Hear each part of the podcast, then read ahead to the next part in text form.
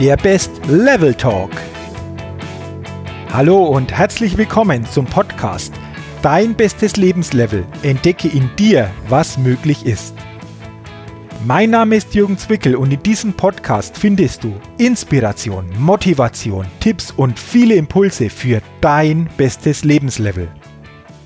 Schön, dass du heute mit dabei bist.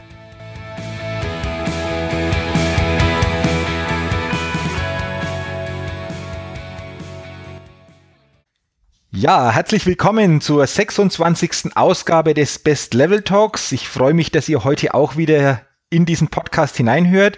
Und ganz besonders freue ich mich, heute wieder einen interessanten und spannenden Interviewpartner begrüßen zu dürfen. Einen Interviewpartner, der ja zu den renommiertesten Experten im Bereich Empfehlungsmarketing und Neukundengewinnung gilt. Herzlich willkommen, Dieter Kivos. Dieter, herzlich willkommen und schön, dass du heute als Interviewpartner bei diesem Podcast mit dabei bist. Ja, danke für die Einladung, lieber Jürgen. Freue ich mich auch, dabei zu sein. Ja, sehr, sehr gerne. Und ähm, ich hatte ja schon gesagt, du bist einer der ja renommiertesten Experten im Bereich Empfehlungsmarketing mhm. und Neukundengewinnung. Und wenn wir so die Vita von dir ansehen, dann ist ja das so quasi schon ein bisschen mit 19 losgegangen. So quasi Außendienstverkäuferkarriere gestartet, mit 24 Jahren jüngste Führungskraft eines Versicherungskonzerns, mit 27 eigenes Franchise-Unternehmen in Deutschland aufgebaut und dann mit 31 Jahren selbstständig als Trainer und Coach und mittlerweile 22 Jahre selbstständig. Und wie ich so diese Vita gesehen habe, Dieter, und, und mir die angeschaut habe, ähm, war dieses Verkäufer- oder Führungskräftegehen schon quasi schon immer in dir drin? Ja, ich denke schon. Also grundsätzlich ähm, ist es einfach bei mir so gewesen, dass ich eine, denke ich, ähm, eher schwierige Kindheit, Jugend gehabt habe und ähm, mhm. hatte eher darunter zu leiden, dass ich wenig Selbstbewusstsein hatte ähm, und äh, hatte auch Riesenprobleme, als ich beispielsweise Jugendvertreter war in meiner Lehrzeit, sollte ich mal vor 30 äh, anderen Azubis einen Vortrag halten über die äh, Tätigkeit mhm. ähm, der, der, der Jugendvertretung und ich konnte nicht sprechen vor 30 Leuten, vor 30 jungen Leuten in meinem Alter. Ich konnte nicht reden. Ich war gehemmt, ich hatte wenig Selbstbewusstsein und ich habe mir damals geschworen, das musst du ändern, Dieter. Du musst selbstbewusst werden, du musst äh, schlagfertig werden, du musst rhetorisch fit werden. Ich war eher introvertiert in meiner äh, Kindheit und Jugend.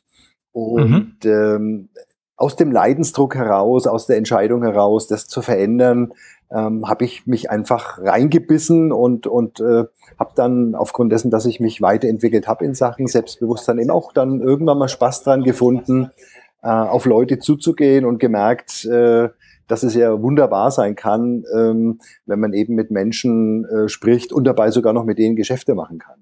Okay, äh, interessant, weil es ist ja häufig so, dass äh, viele teilweise so diese, ja, diese Stresssituation dann bekommen, wenn sie vor anderen Menschen sprechen sollen. Mhm. Jetzt hast du geschildert, dass das in früher ähm, Zeit bei dir auch so war. Ja.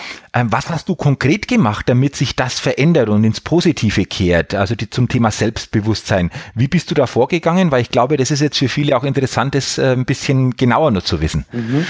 Ja, ähm, bei mir war es so, dass ich ja nicht in der heutigen Zeit, ich weiß es von meinen zwei Söhnen, ich habe ja zwei erwachsene Söhne, ich habe das mitgekriegt, in deren Schulzeit, die durften schon ab und zu mal ein Referat halten oder dergleichen. Das gab es ja damals bei mir äh, in meiner Schulzeit mhm. gar nicht. Und mhm. insofern mhm. hat mir auch die Übung gefehlt. Und ich habe dann eben, nachdem ich relativ äh, ja mit jungen Jahren in den Vertrieb äh, reingeschlittert bin, ähm, habe ich da eben in, in kleinen, in, in kleinen Kreisen quasi mich üben, mich trainieren dürfen. Mal waren da vier, mal waren da fünf, mal waren da sechs oder sieben Leute, mit denen ich dann vielleicht auch mal äh, kleine Meetings gemacht habe, damals schon. Ähm, und durch dieses Üben, durch dieses Trainieren, denke ich, war schon ähm, vieles äh, sehr, sehr äh, hilfreich im Sinne von Erfahrung sammeln. Okay, okay. Also du sagst so als Tipp, so vielleicht auch klein anfangen, ja. immer wieder tun und mit diesem Tun sicherer werden, ein Stück weit mehr ja, ähm, Stärke dadurch zu bekommen. Und, und so hat sich das dann so quasi entwickelt bei dir. Das zum einen und zum anderen einfach dieses, diese bewusste Auseinandersetzung mit der Angst im Sinne von, mhm. was läuft da eigentlich ab? Und mir selbst bewusst zu machen, es passiert da vorne nichts. Ne? Es tut dir niemand was und irgendwann mal einfach auch dieses, dieses Mindset zu entwickeln, ähm, zu sagen, hey, freu dich doch vor der Gruppe zu stehen, du willst denen was Gutes sagen, du willst nichts Böses, die wollen dir auch nichts Böses, freu dich, ja, also auch da ähm, zu sehen, mit, mit jedem kleinen Auftritt von einer kleinen Gruppe oder dann wurden die Gruppen irgendwann mal größer bei so Vertriebsmeetings, mhm. wo sich vielleicht mal 20, 30, 40 Leute getroffen mhm. haben.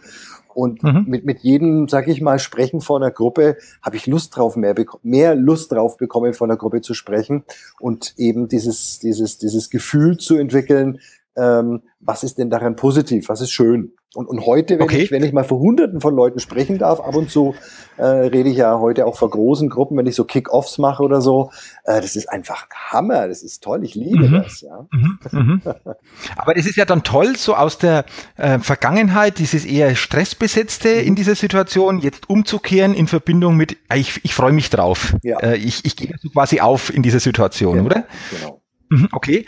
Ähm, Stichwort noch Selbstbewusstsein. Ich glaube, gerade ja in deiner Tätigkeit jetzt als, als Trainer, als Coach, ähm, begleitend äh, im Verkauf, im, im, Thema Führung vor allen Dingen, ist es ja trotzdem auch immer wichtig, gerade auch in diesen Bereichen so ein gewisses Selbstbewusstsein auch zu verkörpern. Mhm. Und hast du da ja ein paar Tipps grundsätzlich, äh, was man tun kann, um das eigene Selbstbewusstsein ein Stück weit zu stärken, ein Stück weit sich bewusster ähm, zu machen, äh, wie, das, wie das aussieht, wie ich das fördern kann? Was aus deiner Erfahrung hast du dafür für Tipps? Weil ich glaube, das ist für viele ja durchaus interessant, Selbstbewusstsein zu stärken. Ja, also als ein Basistipp, den, den ich jedem nur geben kann, ist, ähm, dass wenn ich heute äh, von Selbstbewusstsein spreche, heißt es ja, selbstbewusst zu sein. Bewusst mhm. über mich selbst zu sein. Also sich, mhm. sich mit sich selbst zu beschäftigen, zu erkennen, mhm. dass ich ja äh, einmalig bin. Ich, ich kann mich ja mit gar keinem anderen vergleichen. Keiner hat die Vita mhm. wie ich, keiner hat die Gene wie ich, keiner hat genau meine Fähigkeiten, meine, meine Stärken und Schwächen. Also bin ich ja sowieso schon mal einmalig. Und je mehr ich mich mit mich selbst, mit mir selbst beschäftige, umso eher merke ich eben auch, ähm, dass ich eben selbstbewusst sein kann, im Sinne von, ich erkenne mich und ich weiß um meine Stärken, ich weiß um meine Fähigkeiten und das hilft schon mal sehr, überhaupt mal zu wissen, wo sind meine Stärken und wo sind meine Fähigkeiten, wo sind meine Kompetenzen. Ähm, mhm. Tipp eins, Tipp zwei, was mir unheimlich geholfen hat, ich bin in jungen Jahren, damals eben auch schon mit 20, auf ein persönlichkeitsentwickelndes Seminar gegangen, damals Alfred Stielau Pallas, das war so der größte, äh, damals der, der, der, der, der größte, äh, das größte Seminar-Highlight für mich. Ähm, dort auf dieses Seminar zu gehen. Äh, es war so eine, so eine Auslandsseminarreise nach Ägypten. Äh, mit dieser Vertriebsorganisation sind wir ähm, zu den Pyramiden und der Alfred Silopallas hat dann eben so ein Persönlichkeitstraining mit uns gemacht und diese Technik, die er uns unter anderem gelehrt hat, ein uralter Schuh mittlerweile, für ein Erfolgstagebuch. Und das habe ich damals gemacht, mhm. Äh, mhm. viele, viele Jahre. Und es hat mir auch sehr geholfen, mein Selbstbewusstsein zu entwickeln, im Sinne von, äh, für was kannst du dankbar sein jeden Tag, also auch im, im, Sinne von Dankbarkeitstagebuch, aber auch Erfolge im Sinne von, was ist dir heute gut gelungen. Und ich denke, es hilft unglaublich, wenn man so ein Tagebuch führt, Erfolgs-Dankbarkeitstagebuch, sich immer, immer mehr bewusst zu werden, wo sind die Stärken, was gelingt mir und daraus auch so eine Kraft zu ziehen. Mhm. Okay, okay. Ähm, ja, super Tipps, dank, danke schon mal dafür. Mhm. Ähm, denke ich, äh, wie du sagst, sich das bewusst zu machen, es sind ja oft so die kleinen Dinge, die aber nach und nach eine große Wirkung dann erzeugen, oder? Ist es für dich auch so, dass es so die kleinen Dinge sind, wenn man wirklich sich dieser bewusst macht, dann nach und nach die Wirkung entsprechend ja größer wird oder nach außen dann ganz anders zum Tragen kommt? Mhm. Ja, ich habe da mal was sehr Schönes gehört von Brian Tracy, äh, ist ja sicherlich auch jeden oder vielen der Zuhörer bekannt, einer der größten, erfolgreichsten Erfolgstrainer weltweit. Und der hat mal was gesagt, der größte Unterschied zwischen zwischen erfolglosen Menschen und erfolgreichen Menschen sind die Summe der Gewohnheiten. Und ich denke, mhm. die, die vielen kleinen Gewohnheiten, die eben in die richtige Richtung führen, die sind's, die eben dann in Summe auf die Monate, auf die Jahre den großen Erfolg machen. Mhm.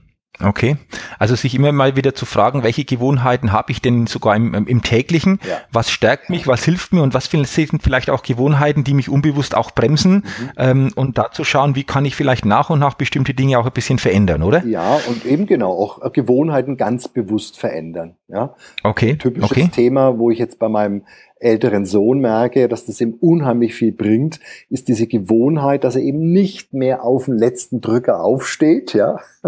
Mhm, okay. Und dann ohne Frühstück aus dem Haus hetzt, ja, um mhm. pünktlich in die Arbeit zu kommen, sondern im ganz bewusst eine Stunde früher und dann Zeit zu haben für ein ordentliches Frühstück, Zeit zu haben vielleicht nochmal für einen Podcast oder Hörbuch in der Früh oder für mhm. ein ordentliches Frühstück oder vielleicht noch mal ein paar Sit-ups oder was auch immer. Mhm. Ähm, und das bringt den unheimlich weiter, sagt er mir, äh, durch diese Gewohnheitsveränderung. Äh, und das sind so genau diese Dinge, die dann in Summe was äh, bewirken. Okay, ein cooles Beispiel, ja. Also man glaubt nicht, dass dann solche kleinen Gewohnheiten ähm, zu Beginn des Tages wirklich sich dann positiv auch den, auf den Tag teilweise auswirken oder ich ganz anders in den Tag starte und ja. natürlich die Dinge anders wahrnehmen kann. Ne? Ähm, okay, ähm, also danke, danke schon mal dafür. Jetzt bist du ja seit 22 Jahren Dieter selbstständig mhm. und du hast dich vor allen Dingen ähm, ja, spezialisiert als wirklicher Experte im Bereich Empfehlungsmarketing und Neukundengewinnung. Mhm ist natürlich ein ganz wichtiges Thema, neue Kunden immer wichtig ja. und äh, ähm, über Empfehlungen natürlich auch wichtig. Wie bist du denn auf diese zwei Segmente dann gekommen, wo du sagst, okay, da konzentriere ich mich noch verstärkter mal drauf? Ja, ja. Wie hat sich das ergeben? Ja, äh, ist im Nachhinein eine witzige Geschichte. Ich habe aus der Not eine Tugend gemacht, ja. Ähm, damals, als ich angefangen habe im Vertrieb, ich habe für ein großes deutsches Versicherungsunternehmen gearbeitet und so ein Youngster, ähm, wie ich damals war, den gibt man natürlich nicht den besten, den tollsten Versicherungsbestand. Äh, ganz im mhm. Gegenteil, ich hatte, sag ich mal, eher einen ausgelutschten ähm, Versicherungsbestand, eher ältere Leute und ähm, nicht allzu groß war der Versicherungsbestand. Jetzt hatte ich zwei Möglichkeiten. Entweder mit dem Versicherungsbestand, Versicherungsbestand zu verhungern oder aber Gas zu geben im Sinne von mir Empfehlungen zu holen von den älteren Herrschaften bezüglich ihren Kindern oder Kindeskindern äh, und vielleicht, wenn ich mal bei dem ähm, Kunden, der links unten im Erdgeschoss wohnt und mit mir zufrieden war, äh, einfach mal frech wie Oscar rechts zu klingeln, so nach dem Motto, ich komme gerade von ihrem Nachbarn und der hat gemeint, es könnte sich vielleicht auch lohnen, dass auch Sie mich kennenlernen. Und es hat mhm. tatsächlich ab und zu geklappt. Ja? Und äh, okay. je, je mehr Erfolgserlebnisse du da hast, Jürgen, ähm, umso mehr Erfol äh, Erfolgsbewusstsein entwickelst du auch im Sinne von Selbstbewusstsein. Und umso mehr hat es dann auch geklappt. Ja? Und äh, okay. das war für mich dann so, so der Punkt, wo ich aus der Not heraus eine Tugend entwickelt habe, aus einem scheinbaren Mangel, eine, ein Negativum, was, was Positives gemacht habe weil dadurch habe ich einfach das Akquirieren gelernt, das Empfehlungsmarketing auf eine wirklich hochprofessionelle Art damals schon entwickelt. Und das hat eben dazu geführt, dass ich sehr schnell Vertriebswettbewerbe gewonnen habe und ähm, dadurch äh, sehr, sehr erfolgreich wurde. Okay, also könnte man auch sagen, du hast in einer eher schwierigen Situation die Chance gesucht mhm. und die Chance wahrgenommen und diese Chance sich, ähm, ja, nach und nach haben sich die Dinge dann einfach, einfach entsprechend dann positiv entwickelt und ähm, das sind natürlich jetzt zwei Themen, Neukundengewinnung die und Empfehlungsmarketing. Ich glaube, die sind ja für viele, die einfach mit Kunden zu tun haben, essentiell. Ja. Und jetzt natürlich, wenn ich so ein, schon so einen Experten im Interview habe zum Thema Neukundengewinnung, hast du ja zwei, drei so Tipps, äh, wo du sagst, das ist wichtig, so wenn man ein Stück weit vorgeht, dann, dann ist die Chance einfach erfolgreich zu sein höher. Ähm, aus deiner vielschichtigen Erfahrung, hast du da was, was du einfach gerne teilen würdest oder weitergeben würdest? Wie, wie viel Zeit haben wir?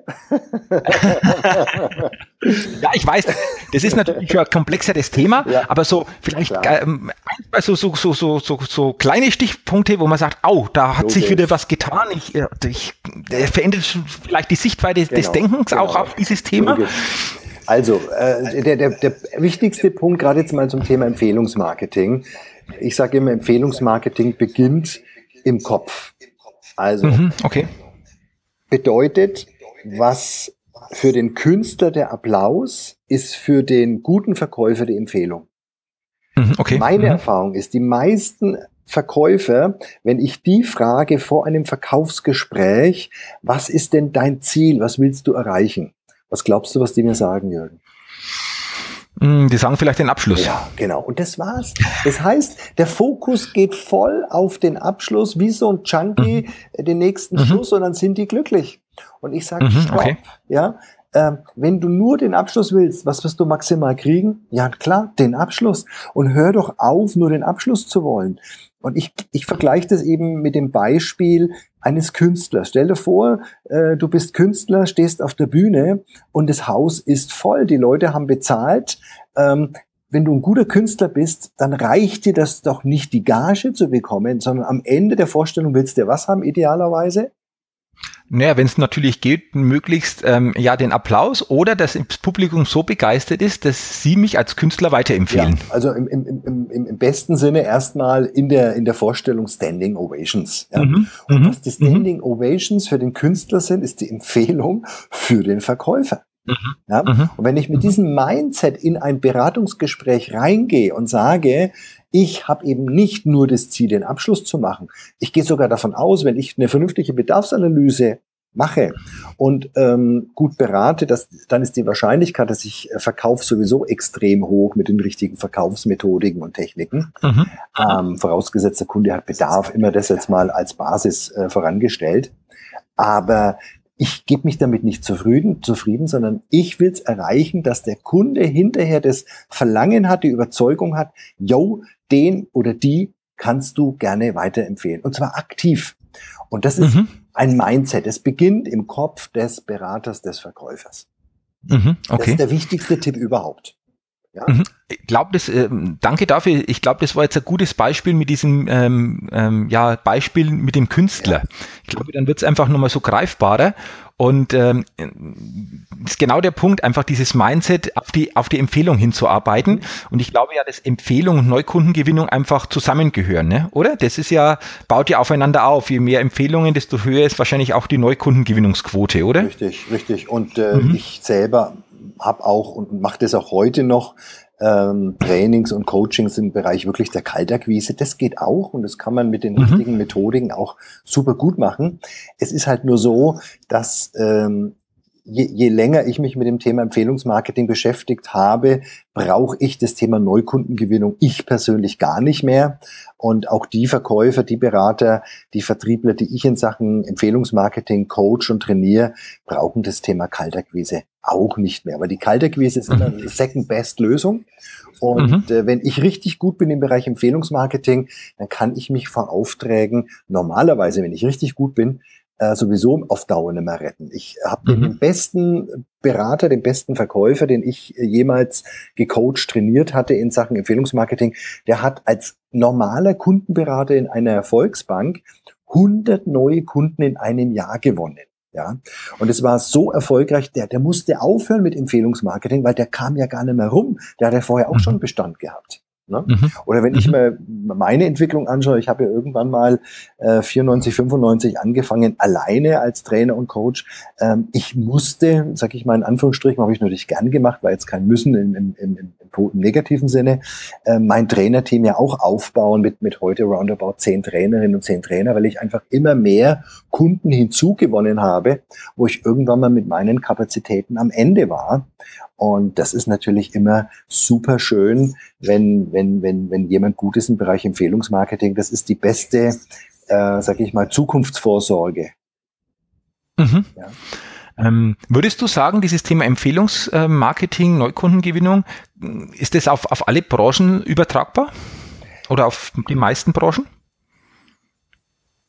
Also zumindest mal alle Branchen, die ich jetzt kenne, ich habe natürlich nicht in alle Branchen gearbeitet, weil ich ja, in verschiedenen ja. Branchen gar nicht arbeiten will. Also Rüstungsindustrie mhm. würde ich jetzt nichts annehmen mhm. wollen, mhm. sind wir uns, glaube ich, mhm. einig.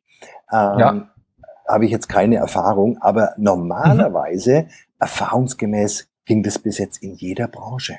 Okay. Ja, es gibt okay. Branchen, da geht's leichter, es gibt Branchen, da geht's schwerer, mhm. Aber grundsätzlich geht es überall. Es ist nicht so sehr Branchenfrage, sondern ich glaube, es ist mehr Frage wirklich dessen, was die, die Basis der Empfehlung ausmacht. Und die Basis einer Empfehlung ist ja nicht, dass ich das Thema Empfehlungsmarketing per se als kommunikativen äh, Part meiner, meiner Dienstleistung einbaue. Das ist wichtig und da kann man viel richtig machen. Habe ich auch ein Buch dazu geschrieben.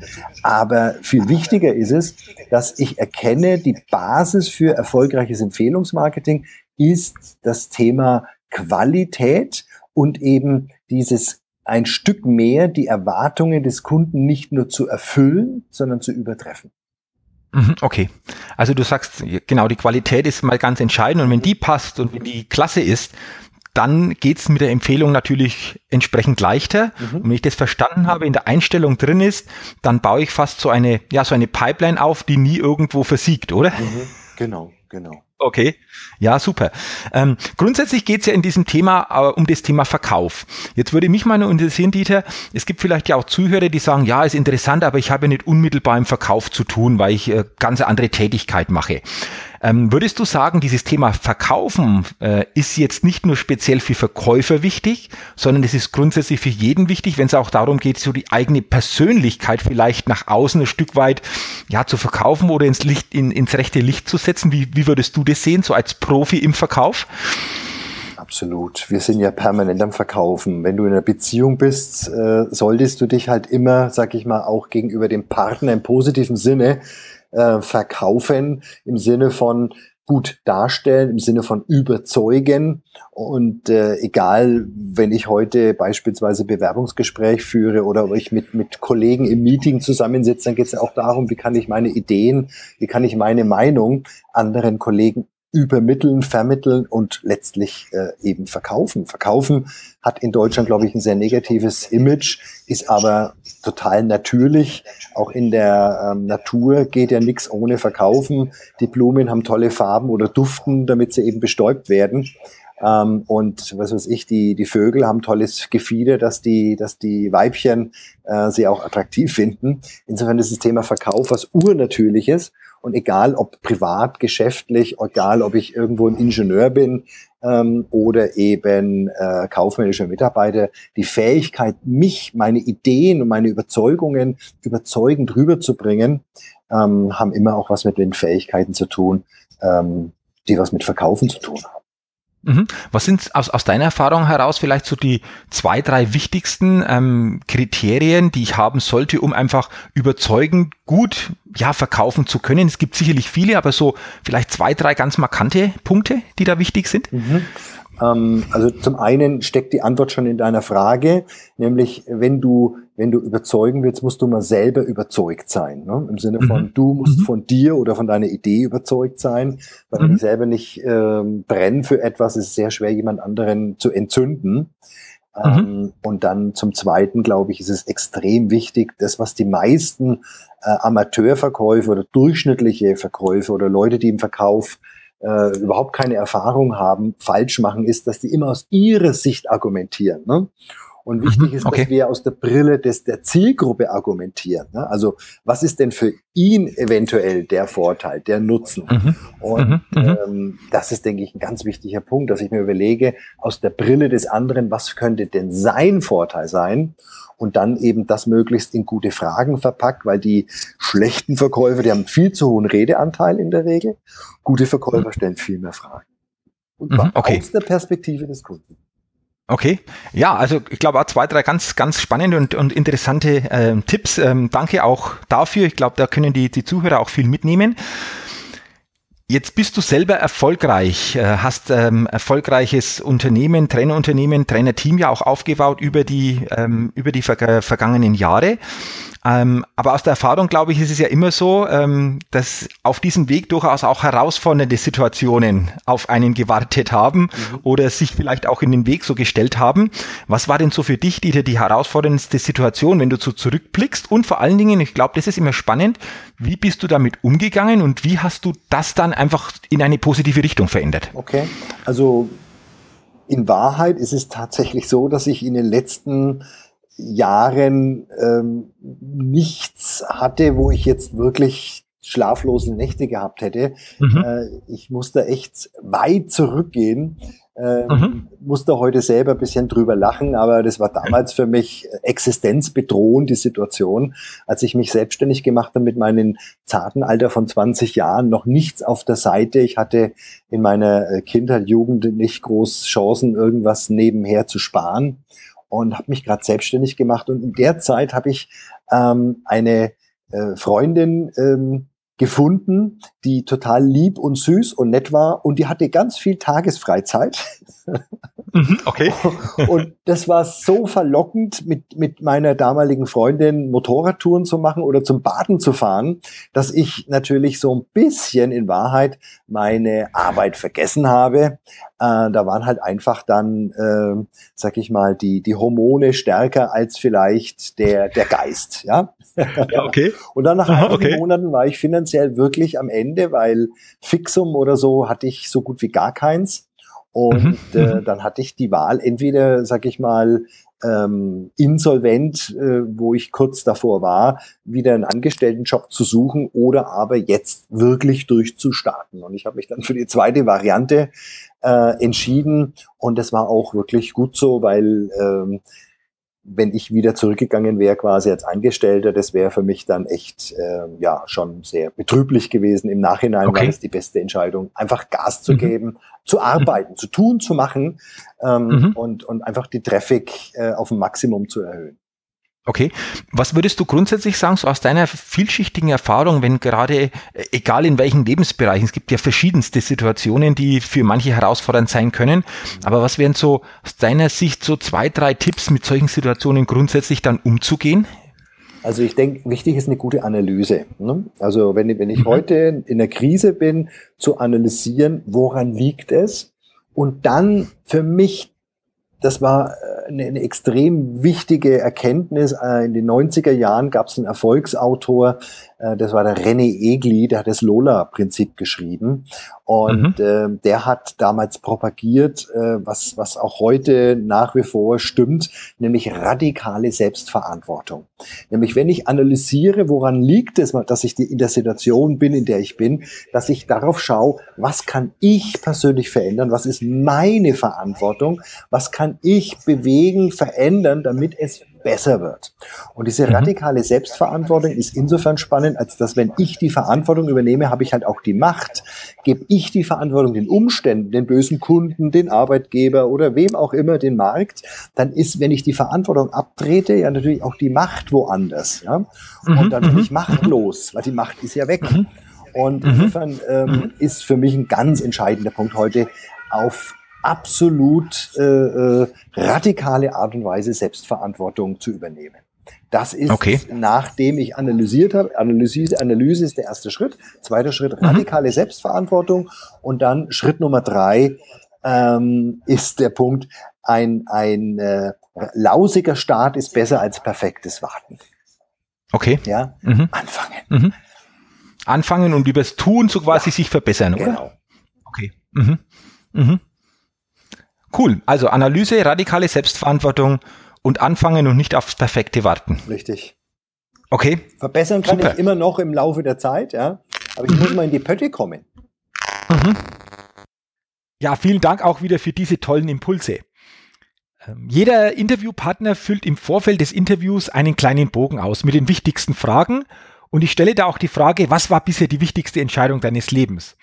Und da hast du, Dieter, geschrieben und gesagt, meine Frau Gabi zu heiraten. Ich finde das sehr interessant und mir stellt sich die Frage, wie sehr war denn auch deine Frau maßgeblich beteiligt auf deinem erfolgreichen Weg? Was hast du mit deiner Frau gemeinsam auf diesem Weg gestaltet, erreicht? Wie hat sich das ähm, gezeigt? Okay, also für mich äh, insofern ja, als dass äh, sie mich eben wunderbar ergänzt. Ich bin jemand, der teilweise heute weniger vielleicht, aber damals, als ich sie kennengelernt habe vor äh, über 20 Jahren, ähm, teilweise sehr impulsiv, sehr optimistisch in, in, in Entscheidungen reingeschlittert ist. Und sie ist eher der äh, kritische, der hinterfragende Part. Und dadurch haben wir uns immer wunderbar ergänzt. Also ich bin der Aufreißer, ich bin derjenige, der mit den Ideen kommt. und, und sie kritisiert, sie, sie ist jemand, der eben analysiert, sie ist jemand, der an der Stelle eben nicht immer nur alles positiv sieht und dann kommt es eben darauf an, ist die Idee wirklich so gut, dass ich selbst meiner Frau verkaufen kann und dann ist es in der Regel auch super.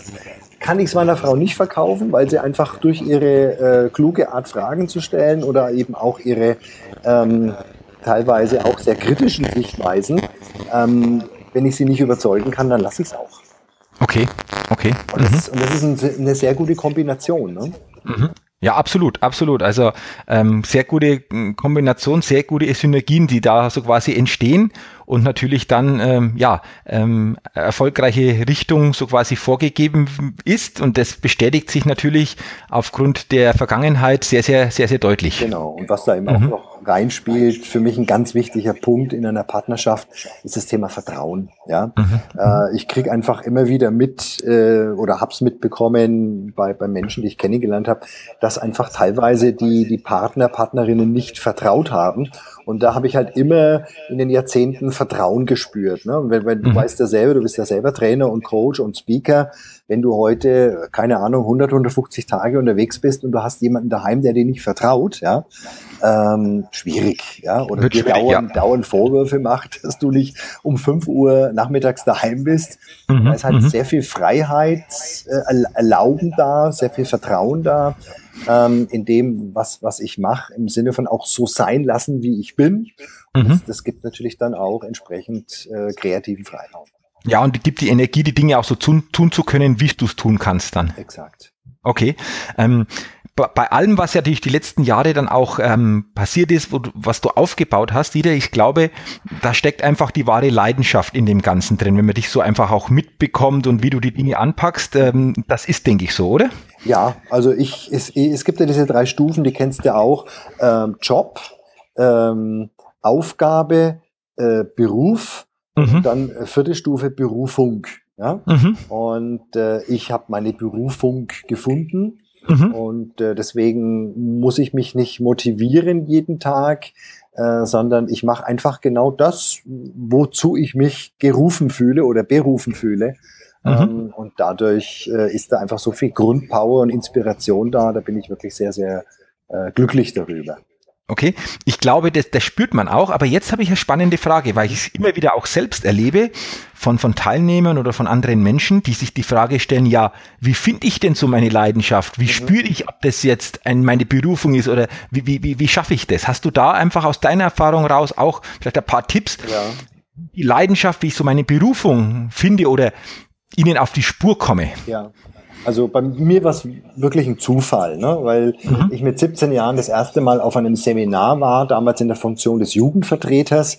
Und als ich das erste Mal auf einem Seminar war, ich habe mich irgendwie ganz eigenartig positiv gefühlt im Sinne von, ganz tief im Herzen hat sich was getan bei mir, wo ich gedacht habe, äh, oder meine, meine Intuition mir gesagt hat, that's it, das ist deine Welt, das ist es. Und ich bin damals zum Seminarleiter gegangen mit meinen 17 Jahren und habe den gefragt, wie kann ich Seminarleiter werden? Okay. Und dann hat er natürlich gesagt, naja, da muss ich noch ein bisschen Lebenserfahrung sammeln und dann gibt's noch dies und das und Weiterbildung. Hat mich erstmal so ein bisschen äh, desillusioniert, aber der, der Funke war geweckt, damals mit mhm. 17. Jetzt hat vielleicht jetzt nicht jeder diese, diese Heureka-Erlebnisse wie ich damals mit 17. Ähm, was ich da auf jeden Fall empfehlen kann, eine Methode, eine eine Technik, die ich gelesen habe von einem Trainer, äh, wo Tra Trainerkollegen ist es eigentlich gar nicht, äh, ein Speaker und, und Selfmade-Millionär, der Alex Fischer aus Düsseldorf, kennen mhm. ja vielleicht auch viele Zuhörer, der hat ja ein Buch geschrieben, Reicher als die Geisens. Und mhm. im Buch beschreibt er eine Methodik, die finde ich auch sehr cool, ähm, kannte ich vorher noch nicht, nämlich, ähm, dass man alles aufschreiben soll, was man nicht gerne tut. Mhm. Ne? Also okay. bei mir wäre das zum Beispiel Buchhaltung, Steuer und okay. solche Sachen. Ich bin da einfach ein absoluter Volltrottel, was, was, was solche administrativen Tätigkeiten angeht und dann eben rauszuüberlegen oder rauszuarbeiten, was ist denn genau das Gegenteil von dem, was ich überhaupt nicht mag. Weil dem mhm. Menschen fällt, in der Regel leichter rauszufinden, was man nicht mag, ja, wie das, was man total gerne mag. Und das ist ein, so, ein, so, ein, so ein Punkt, ich habe das schon ein, zwei Mal äh, Leuten jetzt weitergegeben, ähm, wo ich das Feedback bekommen habe, hat geholfen. Okay, mhm. guter Tipp, ja. Mhm. Mhm. Ich glaube, das ist ähm, ja auch aus meiner Erfahrung so, ähm, dass Menschen eher wissen, was sie nicht wollen, wie das, was sie wollen. Und sich das bewusst zu machen, das Gegenteil für sich dann mal wirklich sich auch bewusst zu machen oder, oder klar für sich zu erkennen, hilft auf diesem Weg einfach sehr, sehr gut. Aber du sagst einfach auch ein Stück weit so nach innen spüren, wo sind Situationen, ähm, die mich so positiv stimmen. Mhm. Das ist ja so ein Indiz. So war es ja bei dir damals so ja, mit 17 ja. Jahren, dass man stärker einfach auch solche Situationen vielleicht bewusster wieder wahrnimmt, oder? Wo, wo geht mir mein Herz auf? Mhm. Ja? Okay. Und was mhm. für mich auch nochmal noch mal ein wichtiger Punkt ist, ähm, dass wenn ich heute einen Beruf ausübe, dass ich mich auch da nochmal selbstkritisch frage, wenn ich jetzt das Gefühl habe, es ist momentan noch nicht Berufung, der Beruf, mhm. Ja, mhm. ganz selbstkritisch frage, ob ich diesen Beruf überhaupt meisterlich kann. Ich möchte es pra pragmatisch machen. Ich, ich habe als, als Verkaufs- und Führungskräftetrainer nicht wenige Verkäufer kennengelernt, die nicht glücklich waren in ihrem Beruf des Verkäufers. Mhm. Und dann habe ich mir die angeschaut, wie die den Beruf ausüben. Und dann hat mich auch, aber auch nichts mehr gewundert, weil ich mir gedacht habe, Mensch, lieber Mann, liebe Frau, du machst dir aber auch wirklich das Leben schwer, so wie du deinen Verkäuferberuf ausführst. Äh, und dann wird es mir aber auch keinen Spaß machen. Ja? Mhm, okay, okay. Also äh, dann habe ich denen, sag ich mal, dabei geholfen, ihre, ihre, ihre Kompetenz im Bereich Verkauf, Vertrieb zu höher zu entwickeln, weiterzuentwickeln. Und dann hatten sie wesentlich mehr Erfolgserlebnisse im Bereich Verkauf, Vertrieb. Und auf einmal war der Verkäuferberuf wirklich für die Berufung. Mhm, okay. Also das mhm. kann auch so ein Punkt sein, wo ich sage, mhm. bevor ich jetzt mit fliehenden Fahnen irgendwie einen anderen Beruf suche, ja, wo ich mhm. vielleicht auch wieder nicht glücklich bin, ja, weil es nur eine Flucht ist, lieber mal ganz selbstkritisch überlegen, ist denn das, was ich momentan mache, wirklich etwas, was ich schon meisterlich kann? Okay, sehr guter Hinweis, wirklich. Also das quasi Kompetenzen aufbauen, mhm. um dann durch die erhöhte Kompetenz ganz anders wirken zu können. Und mehr Spaß, mehr Leichtigkeit, okay. Okay. Ja, mehr, okay. mehr, mehr, spielerische Freude reinzukriegen. Okay, ähm, du hast jetzt gerade schon ein Wort äh, genannt, Thema Leichtigkeit. Äh, das ist für mich so ein ganz wichtiger Punkt. Ich verfolge das schon seit Jahren. Wie können wir es schaffen, mehr Leichtigkeit in unser Handeln, unser Leben zu bringen? Mhm. Was ist so aus deiner Erfahrung her denn wichtig, um ja mehr Leichtigkeit ins Leben zu bringen oder ins tägliche Handeln zu bringen? Mhm. Welche Komponenten sind aus deiner Sicht da wichtig? Ja, also mich treibt das Thema im Übrigen auch ganz stark an, weil ich sage, ich sehe mich so als als äh, Helfer, als Unterstützer, als Begleiter, der eben Menschen, die mit Vertrieb, mit, mit Führung zu tun haben, mehr Leichtigkeit zu bekommen. Und für mich ist ein Schritt, mehr Leichtigkeit zu bekommen, neben dem Thema Kompetenzen erhöhen, mhm. ähm, das Thema Sichtweise. Da sind wir wieder beim neudeutschen Begriff Mindset. Okay. Und was mhm. mir da extrem geholfen hat, ist eine uralte Aussage, auch von meinem ersten Trainer und Coach Alfred Stilau-Pallas. Ähm, dieses Lebensmotto, alles und jeder trägt dazu bei, mich weiterzubringen. Okay. Mhm. Ich habe das Jahre später dann nochmal gehört von einem amerikanischen ähm, Erfolgsautor, der davon gesprochen hat, äh, man sollte eine positive Paranoia entwickeln. Ja, also Paranoia äh, ist ja quasi eine Geisteskrankheit, wo man glaubt, irgendjemand verfolgt mich, meint's böse mit mir, ne? irgendwelche bösen Mächte. Mhm, mhm. Und mhm. die umgedrehte positive Paranoia, wenn ich die entwickle, dann wird's leicht. Weil ich ja davon ausgehe, egal was passiert, ja, es ist alles irgendwie für mich gut. Es hat seinen Sinn. Okay. Dadurch habe ich ja überhaupt keine Dramatik mehr, keine Angst mehr, weil ich ja dieses Gottvertrauen habe mhm. im Sinne von, äh, alles und jeder trägt dazu bei, mich weiterzubringen. Solche Aussagen okay. gibt es ja schon in, in, der Bibel auch. Ne? Der Herr ja, ist heute, ja. okay. ne, Psalm 23, glaube ich, äh, wunderbar, wenn ich, wenn ich das in mir ver, verwirkliche oder, oder lebe, ähm, mhm. Okay, also das heißt so quasi, alles trägt dazu bei, äh, mich weiterzubringen, mhm. äh, jede Situation. Ähm, könnte man auch so übersetzen, das Leben ist so quasi für mich. Ja, genau. Okay, Okay. Na, weil ich bin ja, ich bin ja ein geborener Sieger, du ja auch, Jürgen. Äh, schon beim Zeugungsakt, ja, sind Ja, wir ja, genau. angetreten ge gegen Millionen von anderen Spermien. Und Jürgen, wir beide und alle, die jetzt gerade zuhören, wir haben gewonnen. Wir sind geborene Sieger. Ja? Ja, genau. Ja, aber allein diese Haltung, allein diese, diese um, dieses Umdenken äh, nimmt schon Schwere aus Situationen. Absolut. Das ist ja das, das, ähm, das Erstaunliche. Also es fängt wieder bei unserer Einstellung, bei unserer Denkweise, bei unserer Sichtweise der Welt an. Und ähm, ich sage, Leichtigkeit entsteht in uns selbst, oder? Das ist es. Es ist, es ist wirklich ein Mindset. Okay. Ja, die Frage Okay. ist, ähm, äh, du, du kennst ja vielleicht von, von Andreas Ackermann, mein, mein erster Mentaltrainer, äh, die diese Formel nipselt. Ne? Nipselt Mhm. nicht in Problemen, sondern in Lösungen denken. Mhm. Okay. Wenn ich mir das Mhm. angewöhne, in Lösungen zu denken und mir einfach bewusst zu werden, sind wir beim Thema Selbstbewusstsein. Mensch, ich bin mit der richtigen Hautfarbe, im richtigen Land, zur richtigen Zeit ja, geboren. Ähm, ich bin sowas von gesegnet und ich kann so dankbar sein für das, was ich habe. Ähm, und ich gehe eben davon aus, das Leben ist mit mir. Es meint's gut mit mir. Okay. Ja, ich glaube, also danke auch da für diese Sichtweise nochmal, weil ähm, ich glaube, das ist auch was, was man sich immer wieder bewusst machen muss. Mhm. Dieses, dieses Bewusstmachen, dieses Bewusstmachen dieser Situation, dieser Möglichkeiten. Und ich glaube, da trägt es jetzt auch sehr, sehr gut bei, was du jetzt da geschildert hast. Und ähm, wir nennen ja, ich nenne ja das so, so Best-Level-Talk, weil es für mich immer spannend ist, wie schaffen wir es, jeder natürlich auf seine Art und Weise so möglichst so das beste Lebenslevel ähm, zu erreichen, dahin zu kommen oder sich auf den Weg zu machen.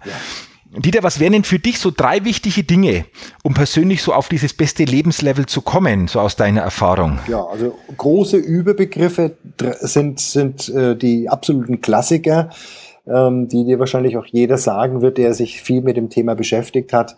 Äh, Punkt eins Ernährung, ne? weil du kennst ja Okay. alten Spruch Shit in, Shit out. Ja? Okay. Äh, wenn du heute ein neues Auto kaufst, ähm, mit entsprechend Leistung, dann wirst du wahrscheinlich da kein Altöl reinkippen in Tank, ja, sondern wirst du wahrscheinlich genau Eher nicht.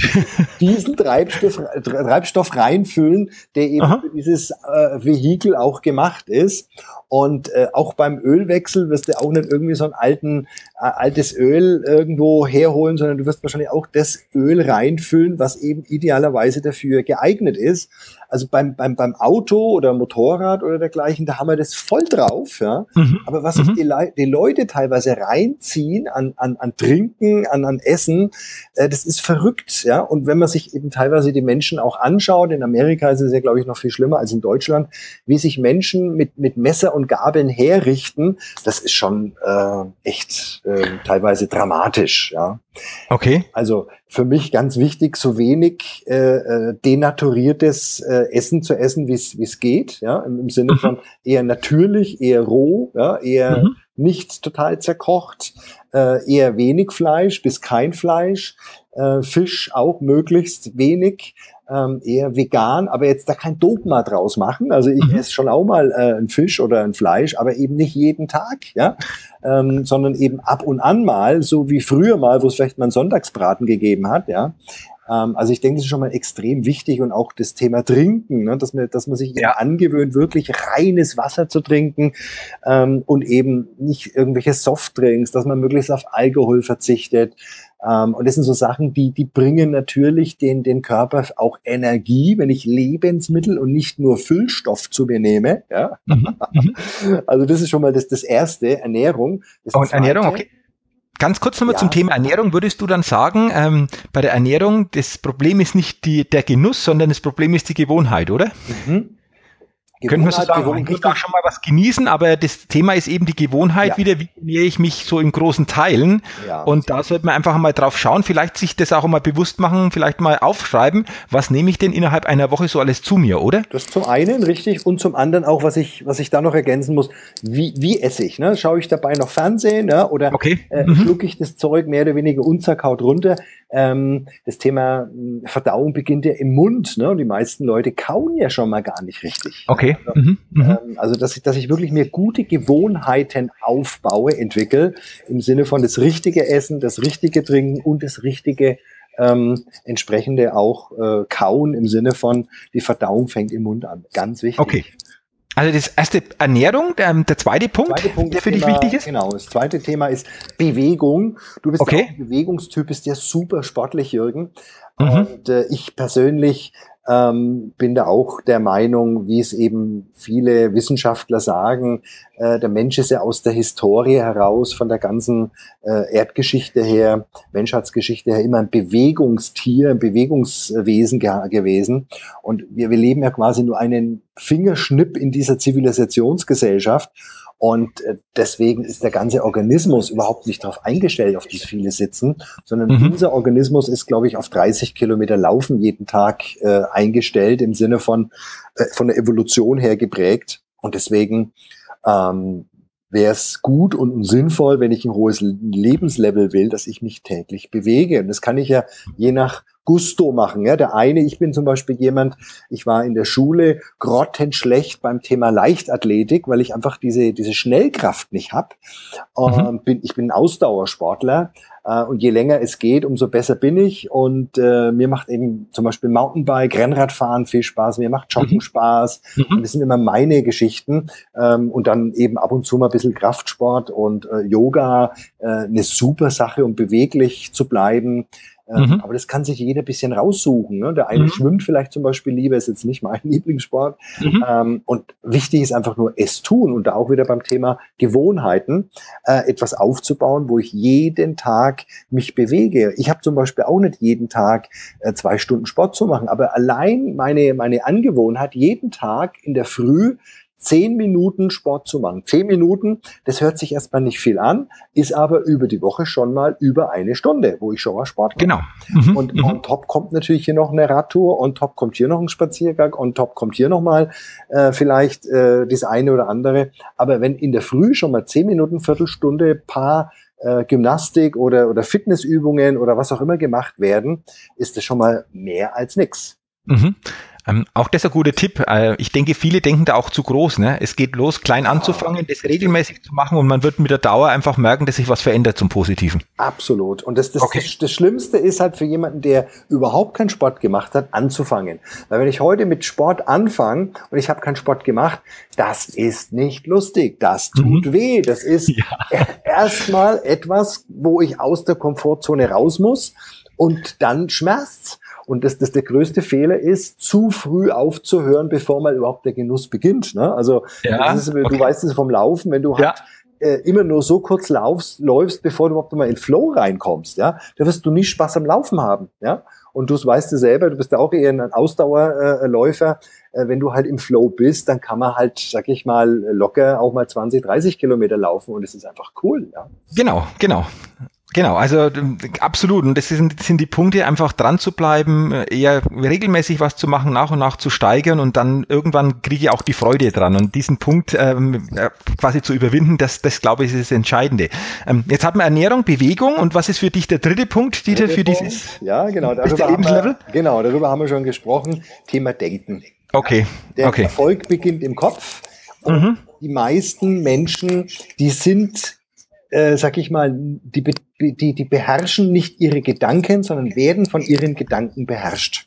Okay. Und wenn ich mhm. mir überlege, äh, du und ich äh, und, und viele, die jetzt gerade zuhören, die werden wahrscheinlich, die werden wahrscheinlich niemals verdorbene Lebensmittel zu sich nehmen. Macht kaum jemand freiwillig, ja. Mhm. Aber beim Konsumieren zum Beispiel von Informationen, da ziehen die sich irgendwelche Horrorfilme rein, da ziehen die sich irgendwelche Doku-Soaps rein, da ziehen die sich irgendwelche negativen Geschichten rein, die völlig belanglos sind, ja.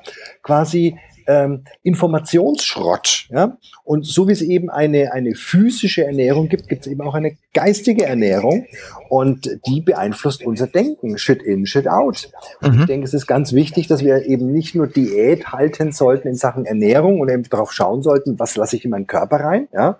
ähm, sondern eben auch was lasse ich in meinen Geist rein? Also äh, das beeinflusst mein Denken das Denken beeinflusst auch, mit welchen Leuten beschäftige ich mich äh, oder, oder bewege, äh, bewege ich mich. Äh, da gibt's ja diese schöne Aussage, du kennst das sicherlich, du bist der Durchschnitt der fünf Menschen, mit denen du dich am meisten mhm. äh, auseinandersetzt oder mit denen mhm. du die meiste Zeit verbringst. Mhm. Äh, achte einfach darauf, äh, mit wem du dich äh, umgibst. Und für mich eben auch achte auf deine Gedanken. Ne? Sind die positiv, sind die negativ, sind die zielorientiert, sind die eher destruktiv? Mhm. Und da gibt's ja uralte Weisheitsaussagen, ne? die, die in die Richtung schon hinzielen, im Sinne von, Äh, aus dem Denken entstehen Gewohnheiten, aus den Gewohnheiten entstehen Charakter, aus dem Charakter entsteht Schicksal. Mhm. Uralte Weisheiten, ähm, die die meisten Menschen halt nie so richtig bewusst gelernt haben, auch nicht beherzigen und dadurch auch kein bestes Lebenslevel kriegen können, weil die Gedanken mhm. einfach durchschnittlich sind. Durchschnittliche Gedanken lösen durchschnittliche, Gefühle, durch durchschnittliche ja. Gefühle. Durchschnittliche Gefühle erzeugen wieder durchschnittliche Gedanken und deswegen kommen die, die nie auf ein hohes Lebenslevel. Mhm. Ich muss mhm. überdurchschnittlich positiv denken, das löst positive Gefühle aus, positive Gefühle, positive Gedanken und da komme ich auf ein super Lebenslevel. Mhm. Wenn die Bewegung, Ernährung noch stimmt, bin ich ja kaum mehr auf, aufzuhalten, ist ja kaum mehr auszuhalten. Oder? Also kannst du gar nicht mehr verhindern. ja, cool. Also wirklich drei, drei ähm, tolle Tipps. Auch ähm, sehr intensiv haben wir jetzt darüber gesprochen. Jetzt habe ich noch ähm, äh, eine, ja, glaube interessante Frage, Dieter, wenn du so zurückblickst. Was war denn so bisher so deine beste Investition, die du getätigt hast? So ganz spontan, beste Investition, gibt es da was, wo du sagst, ja, das, das war irgendwo rückblickend so das das Beste? Mhm. Also ich denke, das beste Investition, die beste Investition war mein, mein erstes Seminar, das ich besucht habe damals. Okay. Äh, und dann einfach die, diese Botschaften, die da drin waren in dem Seminar, äh, eben mich zu, zu, zu inspirieren, in mich selbst zu investieren. Und ich habe damals mhm, okay. angefangen, im zarten Alter von 20 Jahren, eben mir Bücher zu kaufen zum Thema positives Denken, zum Thema Erfolg, zum Thema Verkauf. Und deswegen glaube ich, war es die beste Entscheidung, anzufangen, in mich zu investieren und ähm, entsprechend für meine Weiterbildung Geld auszugeben. Und, und ah, ja, okay. eben von, von äh, eben Winston Churchill, glaube ich, der hat es auch mal gesagt, die beste, die beste Geldanlage der Welt bist du selbst. Okay, interessante, interessante These, da lohnt sich auch drüber nachzudenken. Ja. Ähm, also vielen Dank bis hierher, weil ich denke, da war schon so viel drin, so viel Inputs drin, ähm, dass man unheimlich viel da aus diesem, aus diesem Podcast, aus unserem Interview, aus deinen Tipps rausziehen kann. Vielen Dank schon mal dafür. Mhm. Und jetzt habe ich so zum Ende des Podcasts immer so eine Schnellfragerunde. Also ähm, kurze Frage mit kurzer Antwort, einfach ganz spontan zu paar wichtigen Dinge, die dich äh, betreffen. Mhm. Und wenn du soweit bist, Dieter, dann würde ich sagen, starten wir doch diese letzte Schnellfragerunde. Geil. Bist du soweit? Yes. Erste Frage, was sind so deine drei größten Stärken? Ja, also ich würde sagen, der, der unerschütterliche Optimismus, der zeichnet okay. mich aus. Ähm, dann das Thema Intuition, damit habe ich mich jetzt seit äh, quasi schon fast zwei Jahrzehnten beschäftigt und ich glaube, ich bin ein sehr intuitiver Mensch und kann sehr gut, sehr schnell die richtigen Entscheidungen treffen. Und ich habe es vorhin schon angedeutet, ich bin Ausdauersportler äh, und das bin ich auch äh, geschäftlich. Ich bin ein unheimlich ausdauernder Mensch, wenn es darum geht, wenn ich äh, an Dingen dran bin. Und das merke ich, dass das einfach wirklich eine große Stärke ist. Okay. Ähm, eine Schwäche? Ja, äh, habe ich auch vorhin schon angedeutet. Alles, was mit dem Thema Buchhaltung zu tun hat, äh, okay. Schriftkram, hat schon auch mit meiner Historie zu tun. Ich bin ja Legastheniker und hatte es da so in meiner Kindheit, äh, damals in den 70er Jahren, alles andere als leicht, weil die Lehrer, die wussten damals noch nichts äh, von, von dem Thema Legasthenie, Lese, Rechtschreibschwäche. Und die haben gedacht, ich bin einfach nur blöd. Ja? Okay. Und äh, insofern all die schriftlichen Sachen bin ich heute Gott froh, dass es äh, Word Rechtschreibprogramm gibt. Äh, ansonsten wäre ich da wirklich aufgeschmissen. Okay, ah, interessant. Ähm, André, nächste Frage. Welche coole Gewohnheit hast du so? Ja, ich weiß nicht, ob sie cool ist. Auf jeden Fall finde ich sie super äh, angenehm für mich seit, äh, glaube ich, jetzt auch schon über 15 Jahren. Das Thema Mittagsmeditation. Wenn es irgendwie mhm. geht, mittags zehn Minuten Minimum, eher eine halbe Stunde, mich zurückzuziehen, mich äh, wirklich äh, in, in Ruhe zu bringen, ähm, und eben zu meditieren. Das gibt mir Kraft, das gibt mir Energie äh, und darauf möchte ich äh, auf keinen Fall mehr verzichten. Okay. Ähm, welchen großen Wunsch oder welches große Ziel hast du für dich noch so im Blick? Ja, also ähm, ich habe ja, hab mir ja schon unheimlich viele Wünsche äh, ähm, auch verwirklicht. Also für mich jetzt ein großes Projekt jetzt die nächsten ein, zwei Jahre ist eine Online-Weiterbildungsplattform, die ich auf mhm, okay. Da bin ich momentan in der Vorbereitung. Ist ein Riesenprojekt, aber habe ich richtig Bock drauf. Okay, okay, interessant. Ähm, Thema Werte. Welcher Wert ist denn für dich besonders wichtig? Ähm, klingt vielleicht ein bisschen pathetisch, aber es ist so für mich das Thema Liebe, äh, das zentrale Thema ähm, und äh, ein, ein, ganz wichtiger Wert. Okay. Ähm, auch für mich spannend die Frage, was ist denn der wichtigste Satz bisher gewesen, den du gehört hast? Da gibt's ganz viele, aber einer davon ähm, von einem Denker und Dichter Dante, der hat mal geschrieben und gesagt, der eine wartet, dass die Zeit sich wandelt, der andere packt an und handelt. Mhm. Das hat mir, äh, als ich das erste Mal diese, diese, diesen, diesen Spruch, dieses Zitat gelesen habe vor über 25 Jahren, äh, unheimlich geholfen, äh, statt immer irgendwie zu warten auf günstige Gelegenheiten, einfach anzufangen. Ja? Im Sinne von, äh, der, der, zweitbeste Start ist besser als perfektes Warten. Okay. Ähm, Dieter, welches Credo verfolgst du? Ja, im Prinzip habe ich das auch schon gesagt. Also wirklich okay. das Thema, äh, ein schlechter Start ist besser als perfektes Warten. Ich bin ein Beginner, ich bin ein Durchstarter. Ich habe jetzt keine äh, äh, Lust, ähm, ewig drauf zu warten, irgendwann mal loszulegen. Ähm, ich bin jemand, der, wenn, wenn er überzeugt ist, wenn das Bauchgefühl, meine Intuition sagt, ja, auch durchstartet. So das war zum Beispiel auch bei meiner Frau, als ich die kennengelernt habe. Ich habe äh, quasi nach zwei Wochen ihren Heiratsantrag gemacht und innerhalb von einem halben Jahr waren wir verheiratet. Ja, also da geht's dann schon richtig zur Sache, wenn ich mal sage, ja, Okay. Wunderbar. Und die letzte Frage. Stell dir mal vor, du kommst auf eine einsame Insel und du kannst drei Dinge mitnehmen. Was wäre das, was du mitnimmst? Ähm, also ganz pragmatisch, wenn, wenn, die wirklich jetzt auch unbewohnt ist, wovon ich jetzt mal ausgehe, ja, einsam, okay. äh, wäre für mich ein ganz wichtiger Punkt ein Messer, dass ich ein Werkzeug habe, äh, eine Hängematte, dass ich mich auch mal äh, hinlegen kann in Ruhe oder zumindest ausruhen kann. Und für mich, glaube ich, wenn es ums äh, Überleben geht, ist ein Feuerzeug auch nie verkehrt. Ah, okay. Okay. Interessant. Wunderbar. Stichwort Feuerzeug. Mit Feuerzeug kann man ja so quasi Feuer entfachen und Feuer ist ja das, was letztendlich so diese Leidenschaft und das alles verkörpert. Ich glaube, ähm, so sage ich das jetzt einfach einmal und ich glaube, das geht vielen Zuhörern so. Danke für diese Leidenschaft in dieser knappen Stunde in diesem Interview, Dieter. Sehr gerne. Ich glaube, ähm, ja, du hast einfach aus dem Herzen diese Dinge weitergegeben, deine Erfahrungen, deine Inputs. Dafür jetzt nochmals herzlichen Dank, dass du dir die Zeit genommen hast für dieses Podcast-Interview. Ich glaube, es ist sehr bereichernd, einfach auch für jeden Hörer, da sich einfach viele Dinge wieder rausziehen zu können. So zum Abschluss hast du noch einen Punkt, wo du sagst, der ist mir zum Abschluss jetzt noch wichtig, den möchte ich gerne noch weitergeben.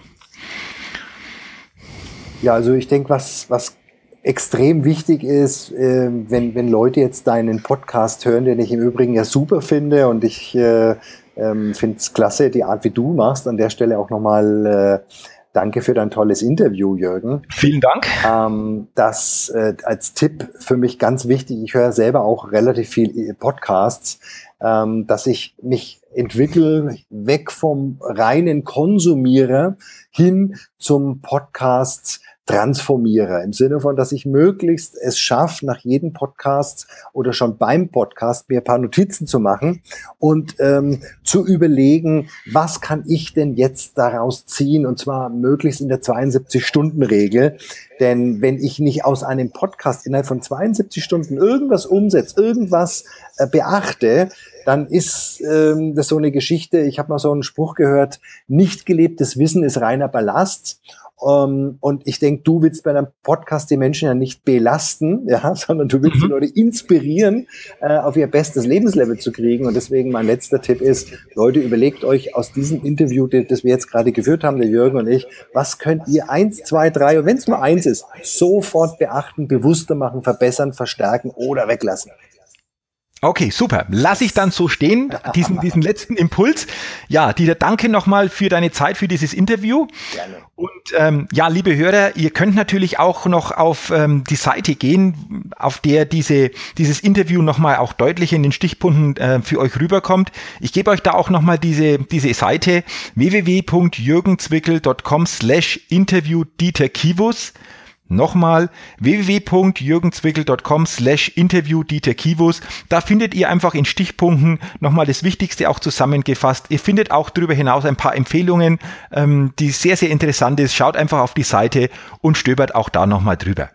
Am Ende danke natürlich auch an dich, dass du dir diesen Podcast wieder angehört hast. Äh, freut mich natürlich, wenn du auch bei der nächsten Ausgabe wieder dabei bist. Wünsche dir weiterhin eine gute Zeit, persönlich viel Erfolg, möglichst viele erfüllende und bereichernde Momente und denke immer daran, wenn du täglich unterwegs, unterwegs bist, entdecke in dir, was möglich ist. Ich freue mich, wenn wir uns wieder hören. Bis bald, dein